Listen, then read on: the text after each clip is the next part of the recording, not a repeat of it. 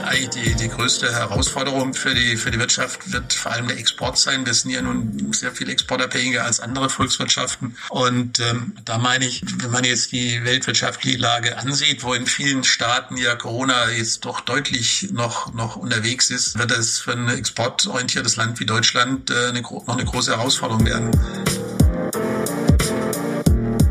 Hallo und herzlich willkommen zum Podcast von Scalable Capital. Der Staat verteilt viel Geld in der aktuellen Krise. Aber hilft das viele Geld wirklich, um die Wirtschaft schnell wieder aus dem Corona-Tief herauszuholen? Diese Frage wollen wir heute besprechen mit einem Gast, der dazu vermutlich recht viel zu sagen hat.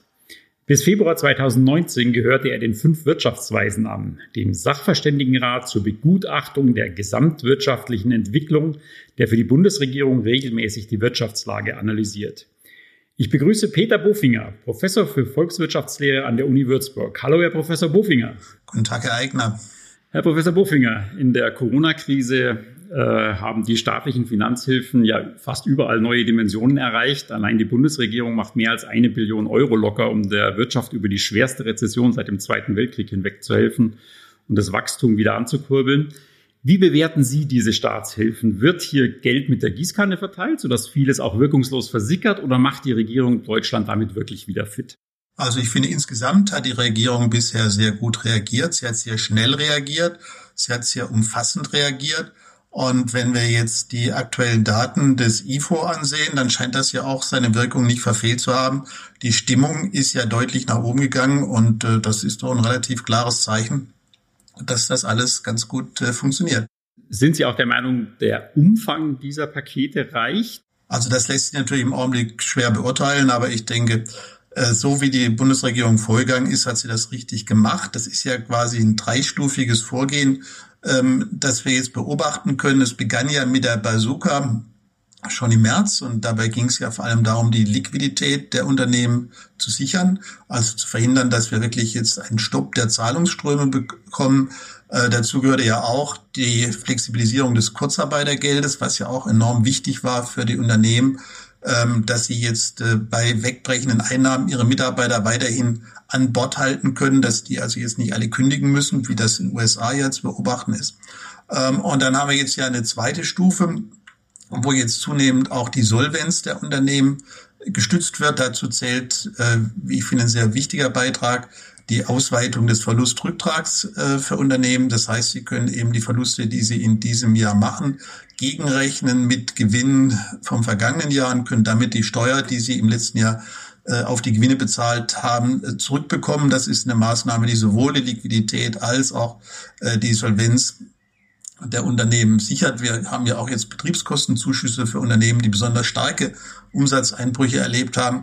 Ähm, und wir haben jetzt ja auch Maßnahmen, wie wir das im Fall der Lufthansa sehen, wo der Staat dann direkt solvenzstützend eingreift, indem er sich an Unternehmen beteiligt, die eben jetzt aufgrund der Krise einfach nicht mehr lebensfähig wären. Und die dritte Stufe ist das, was auch jetzt in diesem Konjunkturpaket beschlossen wurde, äh, ist ja, dass man jetzt konjunkturell äh, stützt, indem jetzt die Mehrwertsteuer gesenkt wird, indem es diesen Kinderbonus gibt ähm, und äh, auch die Kommunen unterstützt werden. Das ist ja auch sehr wichtig, dass die Kommunen jetzt auch weiterhin ihre Investitionsprojekte durchführen können. Was, wie ich finde, auch sehr positiv ist, die Tatsache, dass man auch transformative Elemente in diesem Konjunkturpaket hat, also zum Beispiel ist die massive Förderung der Wasserstoffwirtschaft oder auch den Ausbau der Elektromobilität. Also alles in allem finde ich, ist das sehr, sehr stimmig, sehr gut dann aufeinander auch abgestimmt. Und ähm, ich muss sagen, als Ökonom freut man sich auch, weil ich bisher in keiner Krise erlebt habe, wo die, dass die Zusammenarbeit zwischen Ökonomen und Politik so eng war wie jetzt in dieser Krise. Gibt es Elemente, die aus Ihrer Sicht noch fehlen in dem ganzen Paket?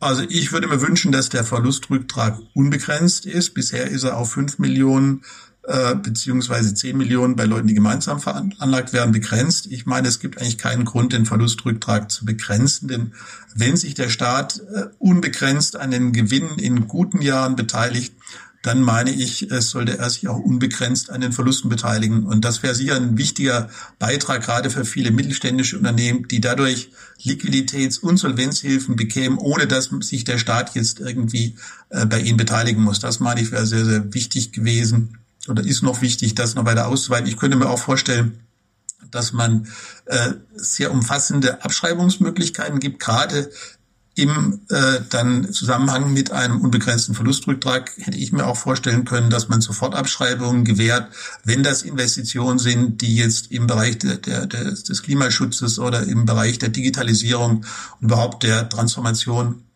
der deutschen Wirtschaft eingesetzt werden. Mhm. Eine der größten Überraschungen in dem ganzen Konjunkturpaket war wahrscheinlich die vorübergehende Mehrwertsteuersenkung im Gegenwert von etwa 20 Milliarden Euro.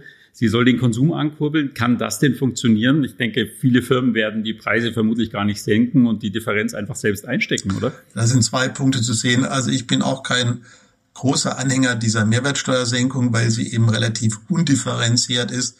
Das heißt, es profitieren davon ja auch äh, Branchen, die sehr, sehr günstig in der Krise weggekommen sind. Also der ganze Onlinehandel äh, kriegt ja auch was davon ab. Auch der Lebensmittelhandel hat in der Krise sich, sich sehr, sehr gut geschlagen. Und diejenigen, die in der Krise Probleme haben und hatten, also gerade der stationäre Einzelhandel äh, und auch die Gastronomie, bei denen ist ja nicht so ganz klar, ob das jetzt wirklich ankommt, weil ja viele Menschen nach wie vor sich ängstigen und deswegen jetzt nicht einfach so ins Shoppen gehen. Ähm, auch mit den Masken einzukaufen ist auch nicht so der richtige Spaß. Also da ist wirklich das Problem, dass viel Geld eingesetzt wurde, wo man nicht so richtig weiß, ob es genau die erreicht, äh, die es auch brauchen. Und der andere Effekt, den Sie jetzt angesprochen haben, wenn jetzt bei einem Einzelhändler, äh, der nun massiv gelitten hat und noch immer leidet unter Corona, wenn der jetzt die Mehrwertsteuersenkung nicht weitergibt, äh, sondern das einfach äh, für sich zur Stärkung seiner äh, Ertragslage nimmt, dann würde ich sagen, ist das auch völlig okay. Also das würde ich sagen, das wäre nicht das Problem, aber das Problem ist einfach, dass es sehr ungezielt ist. Ich hätte mir vorstellen können, dass man sagt, man macht eine noch stärkere Mehrwertsteuersenkung für den stationären Einzelhandel, vielleicht auch für die Gastronomie. Das wäre, glaube ich, sinnvoller gewesen als dieses breitflächige, was ja auch bei dem Kinderbonus genau das gleiche ist. Da besteht eben die Gefahr, äh, dass das Geld genommen wird und man bestellt sich bei Amazon äh, ein neues Laptop oder irgendwelche anderen elektronischen Produkte und da bleibt wenig dann in Deutschland hängen. Wir haben schon angesprochen, der, der Staat hilft ja nicht nur in der Breite, sondern auch punktuell, wie zum Beispiel bei der Lufthansa, ähm, die sonst vor dem ausstünde. Ist das der richtige Weg, dass sich der Staat an solchen Unternehmen beteiligt? Ja, zunächst mal ist ja klar, ähm, Kredite allein reichen in vielen Fällen nicht aus, ähm, denn sonst äh, hat man einfach nur eine Schuldenwelle, die man vor sich herträgt. Das heißt, äh, die, die Unternehmen, die besonders stark jetzt betroffen sind, die brauchen Eigenkapitalhilfen. Und äh, deswegen ist das völlig konsequent, dass der Staat dann auch mit Eigenkapital einsteigt. Ähm, ich meine, dass man bei der Lufthansa eine ganz gute Lösung gefunden hat, dass der Staat sich ja nicht unternehmerisch jetzt an der Lufthansa beteiligen will, ähm, dass er im Aufsichtsrat vertreten ist, oder mit, mit unabhängigen Experten, dass aber auch die Möglichkeit hat, wenn jetzt äh, da jemand die Lufthansa aufkaufen will, äh, dann auch einzuschreiten und dann sich also die 25 Prozent zu verschaffen. Ähm, ich glaube, der Staat hat das ganz gut gemacht und dass jetzt äh, der Herr Thiele dann doch ähm, bereit war, da auch mitzumachen, zeigt ja, dass im Finanzministerium da gut verhandelt wurde, dass man sehr geschickt vorgegangen ist, dass man sich nicht hat erpressen lassen. Also ich muss sagen, das ist wirklich eine ein, wirklich gute Arbeit, die da geleistet worden ist. Nun gibt es ja viele Unternehmen, wo das nicht so sein wird, gerade kleinere Unternehmen und die eben doch dann Kredite aufnehmen, die sie auch irgendwann wieder zurückzahlen müssen. Droht in Deutschland noch eine verzögerte Pleitewelle bei Unternehmen? Also ich kann mir das schon vorstellen. Im Augenblick sind ja die regulären Insolvenzverfahren außer Kraft gesetzt. Und es ist schon zu befürchten, dass viele äh, Unternehmen, gerade im Einzelhandel oder in der Gastronomie, die ja quasi besonders stark betroffen sind oder auch Unternehmen, die im ganzen Messebereich aktiv sind, äh, dass wir da auch Insolvenzen kriegen. Also das wird man nicht, nicht völlig verhindern können. Wird das nochmal stark durchschlagen auf die Wirtschaft oder vielleicht auch zu einem Schock führen? Ist das zu befürchten? Also das würde ich jetzt nicht so sehen. Ähm, aber wie gesagt, es ist schwer abzuschätzen, weil wir eben gerade durch das Außerkraftsetzen der regulären Insolvenzverfahren eben da auch bisschen in im, im Dunkeln stochern. Ähm, aber für mich eigentlich die, die größte Herausforderung für die, für die Wirtschaft wird vor allem der Export sein. Wir sind ja nun sehr viel exportabhängiger als andere Volkswirtschaften. Und ähm, da meine ich, wenn man jetzt die weltwirtschaftliche Lage ansieht, wo in vielen Staaten ja Corona jetzt doch deutlich noch, noch unterwegs ist, äh, die, die Zahlen noch steigen, wird es für ein exportorientiertes Land wie Deutschland äh, eine, noch eine große Herausforderung Mit welcher wirtschaftlichen Entwicklung rechnen Sie denn in Deutschland so unterm Strich? Wird das eher, es wird ja diese, werden diese Buchstaben genannt, wird das eher ein V sein, ein U, ein W? Was, was denken Sie? Also ich glaube schon, dass man in so einer V-Formation äh, sich, sich entwickeln wird. Allerdings glaube ich, wird eben die, der rechte Teil äh, des Vs äh, sehr viel flacher verlaufen als der, als der linke Teil. Also auf diesen starken Einbruch wird es doch dauern, bis wir wieder quasi normale Verhältnisse bekommen. Der Sachverständigenrat hat jetzt ja gerade seine Prognose vorgelegt und das, er bringt eigentlich das auch zum Ausdruck, was ja die meisten ähm, Prognosen mittlerweile äh, sehen, dass wir halt doch bis Ende 2021, Anfang 2022 warten müssen, bis wir wieder das Vorkrisenniveau haben. Und da meine ich, spielt eben vor allem die, die Exportentwicklung ein Problem. Und, und wir sehen das ja auch an den, an den Umfragen. Ähm, die, die Geschäftslage ist jetzt äh, im, im Handel äh, hat sich wieder doch deutlich gebessert, aber in, im verarbeitenden Gewerbe, in der Industrie äh, ist auch jetzt im äh, Juni die Geschäftslage enorm schlecht, enorm auf dem Tiefpunkt und die Verbesserung des Geschäftsklimas kommt nur daher, dass die Erwartungen sich verbessert haben. Also äh, ich glaube, das wird gerade für unsere Industrie eine, eine massive Herausforderung werden. Äh, und man muss ja sehen, die, die deutsche Industrie, vor allem die deutsche Automobilindustrie, die war ja schon vor der Krise in keiner guten Verfassung. Da haben wir ja schon äh, einen deutlichen Rückgang der Produktion beobachten können, also bis Ende 2019. Und ähm, diese strukturellen Probleme, die, die gehen ja durch Corona nicht weg. Und selbst wenn wir Corona äh, irgendwann vollständig im Griff haben, dann werden diese, diese strukturellen Probleme auch weiter da sein. Mhm. Die, die, der Sachverständigenrat hat ja geschätzt, dass äh, dieses Jahr die Wirtschaft um 6,5 Prozent einbrechen wird und hat diese Schätzung eben auch damit schon mal nach unten revidiert. Wird dabei dann voraussichtlich auch wirklich bleiben oder müssen wir da mit noch größeren Revisionen nach unten rechnen? Also was wir sehen ist, dass alle äh, Prognosen derzeit eine ziemlich äh, äh, hohe Halbwertszeit haben. Und, ähm, und von daher, glaube ich, muss man sich schon noch darauf einstellen, dass da, dass da weitere Revisionen nach, nach unten kommen. Ich, ich denke wirklich, dass das Hauptproblem wird der Export sein. Ich denke, die Binnenwirtschaft werden wir schon irgendwie wieder in, in Gang kriegen, vorausgesetzt, dass nicht die zweite Welle kommt. Das ist ja auch nochmal so, ein, so eine Zusatzeinschränkung. Und ähm, also von daher glaube ich, ist es extrem schwierig, Prognosen zu machen. Wie gesagt, man sieht das ja wirklich jetzt, wie, wie schnell die Prognosen, die im März, im April, im Mai gemacht werden, äh, wie schnell die wieder revidiert werden müssen. Und deswegen, glaube ich, sollte man jetzt gar nicht zu sehr äh, über die, über die Zahlen philosophieren, sondern man sollte sich fragen, ist all das gemacht worden, was man tun kann? Ähm, Gibt es da noch Punkte, wo man noch mehr machen kann? Ich würde sagen, das ist eigentlich die, die entscheidende Frage, was dann am Ende des Tages rauskommt ähm, muss man sehen. Wenn es besser läuft, umso besser. Ähm, aber alle Zahlen, die, die da im Raum sind, das sollte man wirklich mit äußerster Vorsicht äh, betrachten, weil, wie gesagt, wenn man sich die Märzzahlen anguckt und die Aprilzahlen, ähm, das, das hat alles kein, äh, keine große äh, Dauerhaftigkeit. Ja, ja. Auch der IWF hat ja gerade wieder nach unten korrigiert seine Prognose. Ziemlich unumstritten waren ja die Hilfen für Arbeitnehmer in, in Deutschland, allen voran das Kurzarbeitergeld, mit dem man ja schon mal in der Finanzkrise gute Erfahrungen gemacht hat. Wie stark wird denn der Arbeitsmarkt noch in Mitleidenschaft gezogen aus Ihrer Sicht? Äh, ich denke, da gibt es zwei unterschiedliche Sektoren. Ich, ich kann mir vorstellen, dass jetzt der ganze Dienstleistungssektor wieder relativ schnell auf die Beine kommen wird. Gesetzt den Fall, es kommt diese zweite Welle nicht. Das heißt, da kann es relativ schnell zu einer Verbesserung kommen. Ähm, schwieriger stelle ich mir einfach die Situation in der Industrie vor, ähm, wo eben bei einer, bei einer doch ungünstigen äh, Exportkonstellation und eben bei dem Grundproblem, ähm, dass man in der Automobilindustrie auch vor großen Umbrüchen steht, ähm, wo man wahrscheinlich doch damit rechnen muss, dass es das auch eben zu Entlassungen über die, über die Kurzarbeit hinauskommt. Äh, und äh, also von daher ähm, müssen wir schon damit rechnen, dass, dass jetzt die Kurzarbeit nicht so gut funktionieren wird, wie das in der Finanzkrise der Fall war. In der Finanzkrise hatten wir die phänomenale äh, Situation, dass äh, wir trotz dieses enormen Einbruchs ähm, der Wirtschaftstätigkeit bei der Arbeitslosigkeit fast gar nichts gesehen haben. Dass alles über die Kurzarbeit abgepuffert werden konnte, äh, während äh, wir jetzt ja schon sehen, dass die Arbeitslosigkeit steigt. Und äh, ich denke, dass wir da also schon ähm, nicht so nicht so glimpflich davonkommen, zumal es eben ja auch äh, Bereiche gibt, äh, wie die Gastronomie, wie der ganz ganze Verkehrswesen, äh, wo man ja aller Voraussicht nach nicht auf das gleiche Aktivitätsniveau kommen wird wie vor Corona, denn was wir alle jetzt erleben, ist äh, doch, äh, dass wir mit weniger Mobilität auskommen, dass das durchaus auch seine Vorteile hat, äh, nicht ganz so mobil sein zu müssen, äh, sowohl für einen persönlich, aber auch finanziell. Und also ich denke, den Sektoren, wo quasi diese neue Form der Kommunikation äh, jetzt sich, sich bemerkbar macht, da meine ich, wird man auch damit rechnen müssen, dass da dauerhaft Arbeitsplätze wegfallen. Mhm.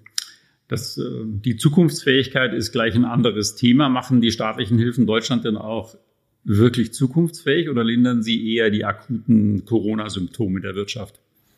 Nein, wir haben ja jetzt durchaus ein Zukunftspaket ja auch in diesem Konjunkturpaket, wo ganz gezielt versucht wird, auch jetzt äh, Zukunft äh, zu gestalten.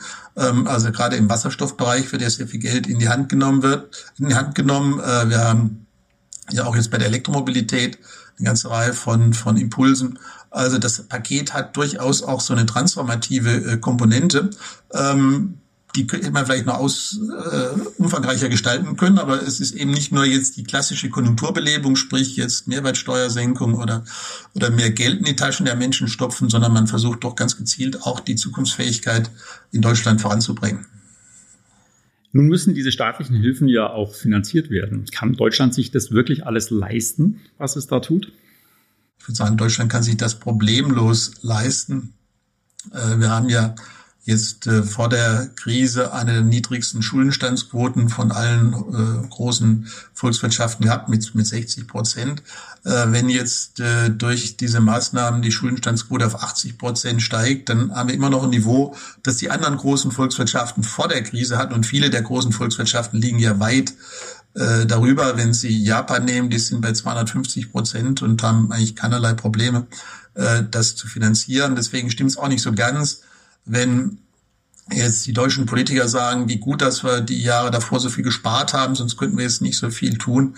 Ähm, ja, Japan mit den über 240 Prozent Schuldenstandsquote vor der Krise äh, ist genauso aktiv unterwegs. Die Vereinigten Staaten mit über 100 Prozent machen das ebenso. Und auch Frankreich hat bisher keine Probleme gehabt, äh, jetzt seine Schulden äh, zu, zu finanzieren, obwohl die bei, bei fast 100 Prozent liegen. Also große Volkswirtschaften haben, breit, haben breite Schultern, die können viel finanzieren. Und das ist ja auch das Gute, dass die Regierung genau sich so verhalten, dass wir in einer Situation, wo wir jetzt von diesem Virus doch sehr hilflos äh, sind, äh, wo wir ganz allmählich versuchen, uns da ein, einigermaßen dagegen zu wappnen, dass wir immerhin, was die wirtschaftlichen Auswirkungen angeht, äh, die Möglichkeit haben, umfassend zu helfen, umfassend ähm, die Wirtschaft zu stützen und dass wir da eben Staaten haben, äh, die, die das stemmen können, ohne selber dann äh, in die Gefahr zu kommen, äh, dass ihnen die, die finanziellen Möglichkeiten wegbrechen. Mhm. Also Deutschland steht wahrscheinlich wirklich gut da. Trotzdem nochmal die Nachfrage, kann denn ein Staat unbegrenzt Schulden machen? Also kann, kann ein Staat wie Japan, der mit 250 Prozent des BIP verschuldet ist, da wirklich als Beispiel gelten? Gibt es da nicht irgendwo eine Grenze? Ja, zunächst mal zeigt Japan, dass es geht.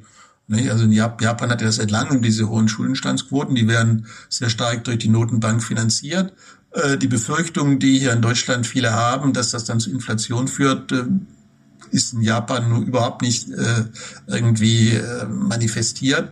Äh, die Inflationsentwicklung oder die Preisentwicklung in Japan ist ja eher am deflationären Rand. Äh, die japanische Währung ist stark auf den Devisenmärkten. Also man kann da eine ganze Menge machen. Äh, ähm, und wir haben in der Ökonomie auch keine wissenschaftlich abgeleiteten Obergrenzen, ab wann das ein Problem ist. Also es ist nicht so jetzt wie beim Blutdruck bei Menschen vielleicht, wo man dann sagt, ab bestimmten Werten, dann ist das pathologisch, dann muss man was dagegen machen. Ähm, Japan zeigt, da ist sehr viel möglich. Was wichtig ist, wenn man über die Staatsverschuldung spricht, ist die Tatsache, ob man in einer eigenen Währung verschuldet ist und auch eine große Volkswirtschaft ist und eine eigene Notenbank hat oder ob man in einer fremden Währung verschuldet ist. Äh, wenn man in einer fremden Währung verschuldet ist, wie beispielsweise Argentinien, dann ist die Verschuldung, kann die relativ schnell gefährlich werden. Insbesondere dann, wenn die eigene Währung dann auch noch unter Abwertungsdruck kommt, weil dann die, die Verschuldung in Fremdwährung immer weiter steigt äh, und quasi dann wirklich im wahrsten Sinne des Wortes einem Land über den, den Kopf wächst, sodass dann also Insolvenzprobleme und alles Mögliche eintreten. Also wichtig ist immer dieses Prinzip eigene Währung. Ähm, und das zeigt auch gleich die Problematik des Euroraums, wo die Staaten jetzt nicht in einer nationalen Währung, sondern in der Gemeinschaftswährung verschuldet sind und deswegen manche Staaten eben dann auch mehr Schwierigkeiten haben, sich zu finanzieren, als das im Fall mit der eigenen Währung äh, gegeben wäre. Also Italien eben äh, hat, hat das Problem, ähm, dass möglicherweise die, ein Punkt kommt, wo am Kapitalmarkt die Anleger äh, nicht mehr bereit sind, italienische Anleihen zu kaufen. Das ist ja eine Situation, mit der Griechenland, Irland und Portugal konfrontiert wurden in der Eurokrise und dann äh, wird es eben schwierig, dann muss, muss man mit Rettungsprogrammen und Ähnlichem rangehen. Also die, der Euroraum ist so gesehen ein, ein Spezialfall, der eben äh, jetzt, wo die, wo die individuellen Staaten nicht die gleichen äh, Spielräume haben wie jetzt äh, Volkswirtschaften wie Großbritannien oder, oder die USA oder Japan. Aber wenn wir diese großen Volkswirtschaften nehmen und sagen, äh, es gibt eigentlich keine Obergrenze für die Schulden, dann könnte man ja nicht nur in Krisensituationen wie jetzt Schulden aufnehmen, sondern eigentlich, wann immer der Staat Geld braucht, kann er sich das über Schulden besorgen. Das klingt so ein bisschen nach Perpetuum mobile, oder? Ja, gut, dass Sie das nochmal fragen. Ähm, ich meine, mit der Staatsverschuldung ähm, ist das eben wie mit einer Medizin. Ähm, es kommt auf die Dosis an. Also wenn man eben natürlich überzogen das Ganze einsetzt, äh, dann kriegt man auch Probleme. Und ich glaube, es ist wichtig, dass man einfach bei der Staatsverschuldung zwei Aspekte auseinanderhält. Das eine ist, dass man sagt, im Prinzip gibt es keine Finanzierungsgrenzen für große Volkswirtschaften. Aber es gibt natürlich immer die Begrenztheit der verfügbaren Güter und Dienstleistungen. Und äh, wenn ich jetzt als Staat diese Finanzierungsspielräume nutze, um dann unbegrenzt oder in extrem hohem Umfang auf, auf Güter und Dienstleistungen zuzugreifen, dann ist natürlich klar, kann das jederzeit zur Inflation führen. Deswegen kommt es eben darauf an, in welcher Situation ich das mache. Und die jetzige Situation äh, ist ja dadurch gekennzeichnet, dass wir ein riesiges Nachfragedefizit haben, dass wir, dass wir große Überkapazitäten haben. Und wenn dann der Staat eingreift, äh, um die Nachfrage wieder zu stimulieren, dann wirkt das nicht inflationär, sondern es vermeidet die Deflation. Und ich glaube, das ist ganz wichtig, dass man das, dass man das ähm, differenziert sieht, eben wie bei jeder äh, Erkrankung. Es kommt auf die Diagnose an, Nachfragedefizit, unausgelastete Kapazitäten und es kommt dann auf die richtige Dosis an.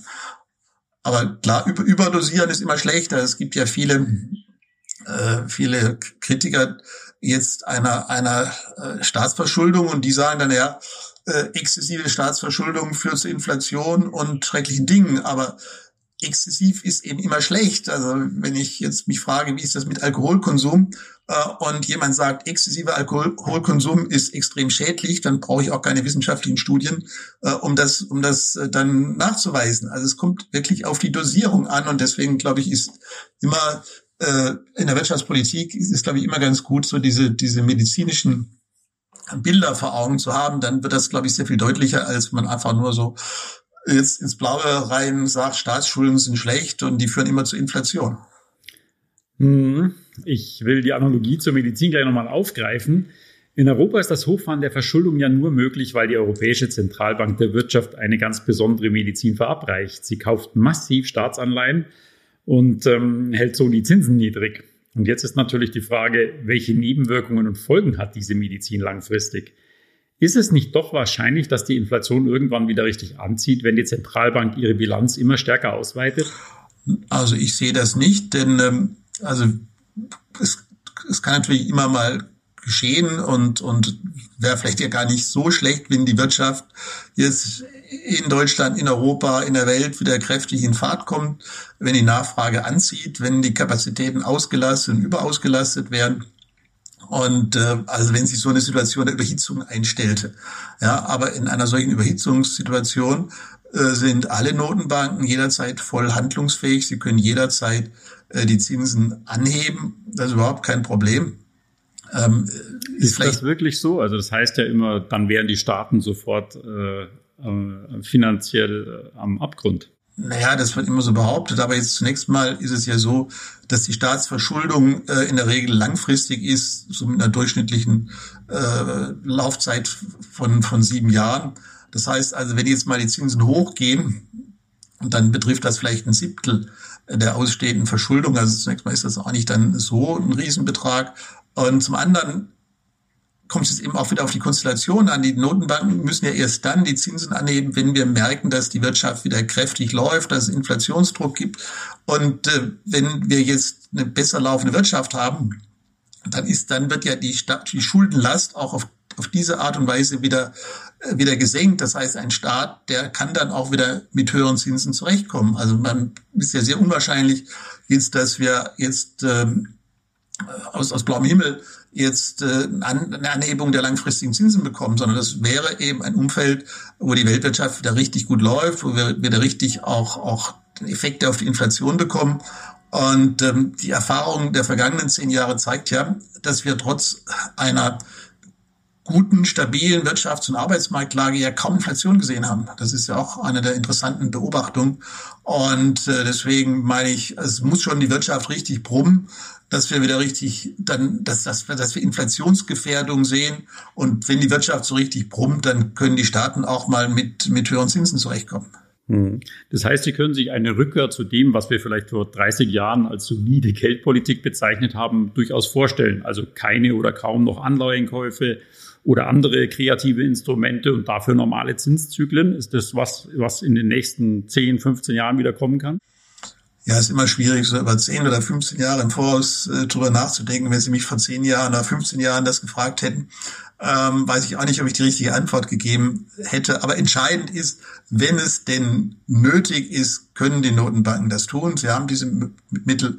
Ist auch wichtig, Sie müssen jetzt, um die Zinsen anzuheben, müssen Sie nicht äh, jetzt die ganzen Anleihen wieder loswerden, sondern man kann auch in einer Situation, wo die Notenbanken sehr hohe Anleihebestände haben, wo die Banken sehr hohe Guthaben bei der Notenbank haben, kann man die Zinsen steuern. Und zwar steuert man das dann über den Zinssatz, den man den Banken gibt für die Guthaben, die die Banken bei der Notenbank halten.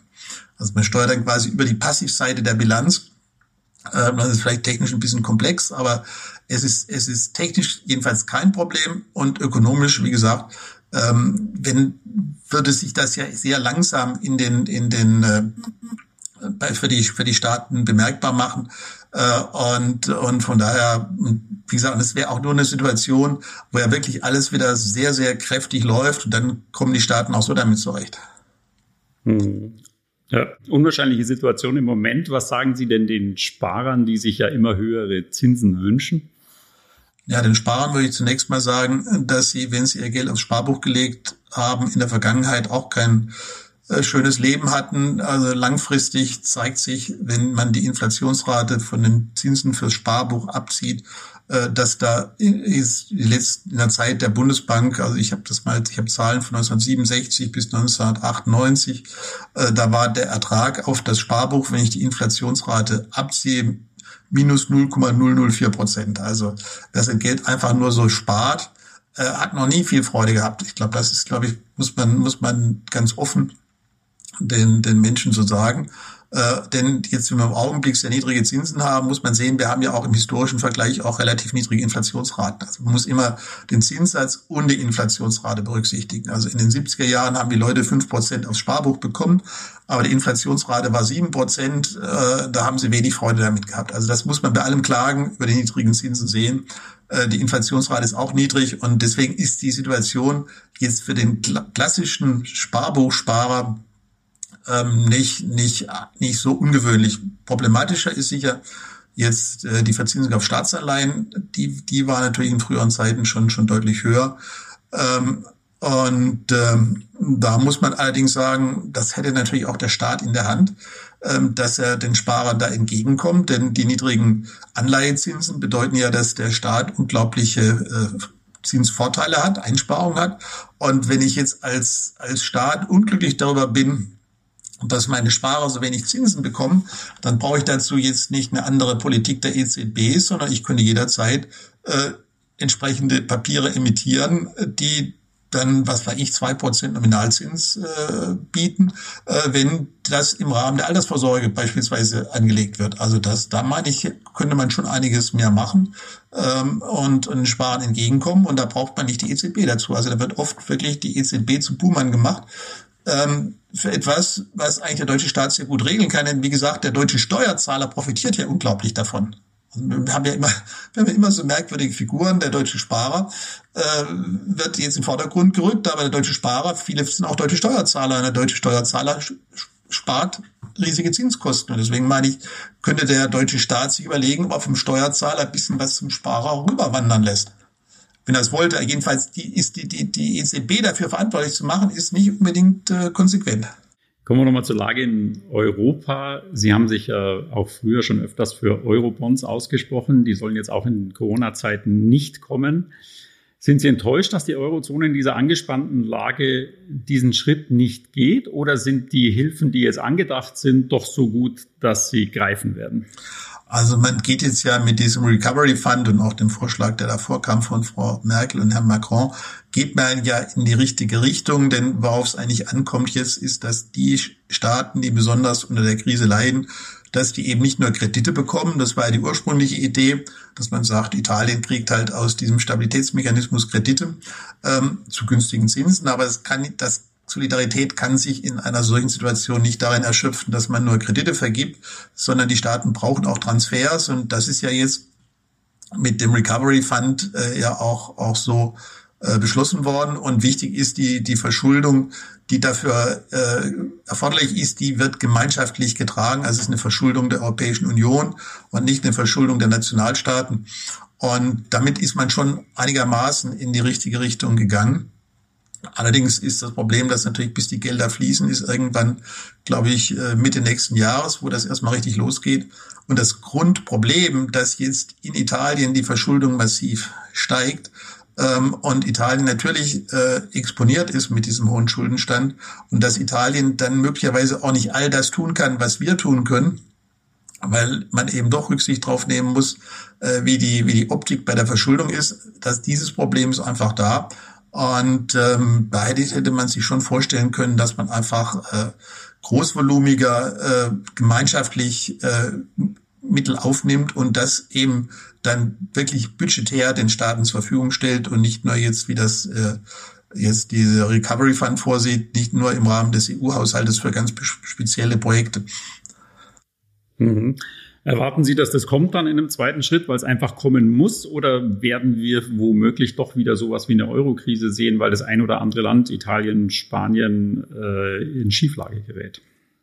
Also es ist jedenfalls ähm, keine, keine 100% stabile Situation, die wir jetzt haben.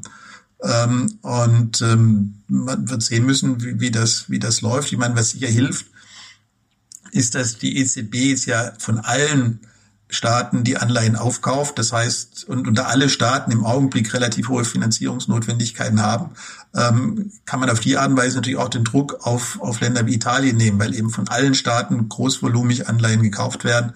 Ich denke, das ist sicher eine Maßnahme, die, die, die hilft, dass eben Italiens nicht die hohen Defizite und die hohen Refinanzierungsbedarfe, die das Land hat, jetzt allein äh, von, von privaten Anlegern aufnehmen muss, sondern dass die EZB eben doch sehr, sehr breit ähm, aufgestellt von allen Staaten Anleihen übernimmt. Und ich denke, das ist ein wichtiger Beitrag, um auch die Situation jetzt im Euroraum zumindest äh, für die absehbare Zeit äh, stabil zu halten. Hm. Also, keine allzu schlechten Aussichten. Vielen Dank für dieses sehr informative Gespräch zur Wirtschaftslage, Herr Professor Bufinger.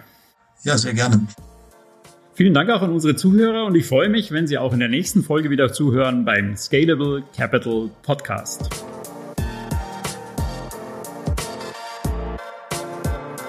Scalable Capital Vermögensverwaltung GmbH erbringt keine Anlage, Rechts- und oder Steuerberatung. Sollte dieser Podcast Informationen über den Kapitalmarkt, Finanzinstrumente und oder sonstige für die Vermögensanlage relevante Themen enthalten, so dienen diese Informationen ausschließlich der Erläuterung der erbrachten Dienstleistungen. Die Kapitalanlage ist mit Risiken verbunden. Bitte beachten Sie hierzu die Hinweise auf unserer Internetseite.